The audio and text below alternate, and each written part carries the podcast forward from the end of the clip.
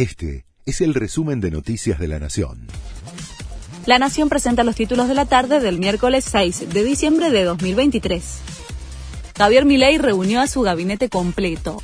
La oficina del presidente electo publicó un comunicado en el que confirmó los nuevos integrantes que se sumarán al equipo de gobierno.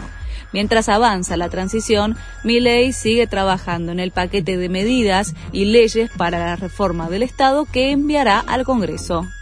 Milei podría anular el decreto de Macri que prohíbe nombrar familiares.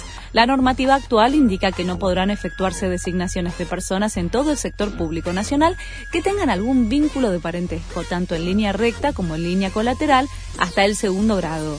El presidente electo quiere que su hermana, Karina Milei, asuma como secretaria general de presidencia. Juraron los nuevos diputados en la legislatura porteña. De esta manera se renovó la mitad de las 60 bancas. Los 30 legisladores tendrán mandato hasta 2027. En la sesión preparatoria también se votaron las nuevas autoridades del Parlamento porteño, que espera por la asunción de Jorge Macri, quien buscará trabajar en consensos y acuerdos para consolidar la mayoría propia. El testimonio de una Argentina secuestrada por Hamas. Estuve 46 días casi sin luz y sin comida, dijo Ofelia Reutemann, de 77 años, tía del relator de fútbol Hernán Feller, al recordar las condiciones a las que fue sometida por el grupo terrorista en la franja de Gaza. Además, pidió redoblar los esfuerzos para rescatar a los 140 rehenes que siguen en poder de Hamas desde el 7 de octubre.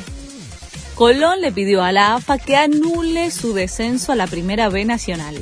La presentación, formulada por los abogados del club ante la Asociación del Fútbol Argentino, argumenta que el cambio de reglamento se hizo con la temporada en curso y no fue aprobada por la totalidad de los miembros del comité ejecutivo. Este fue el resumen de Noticias de la Nación.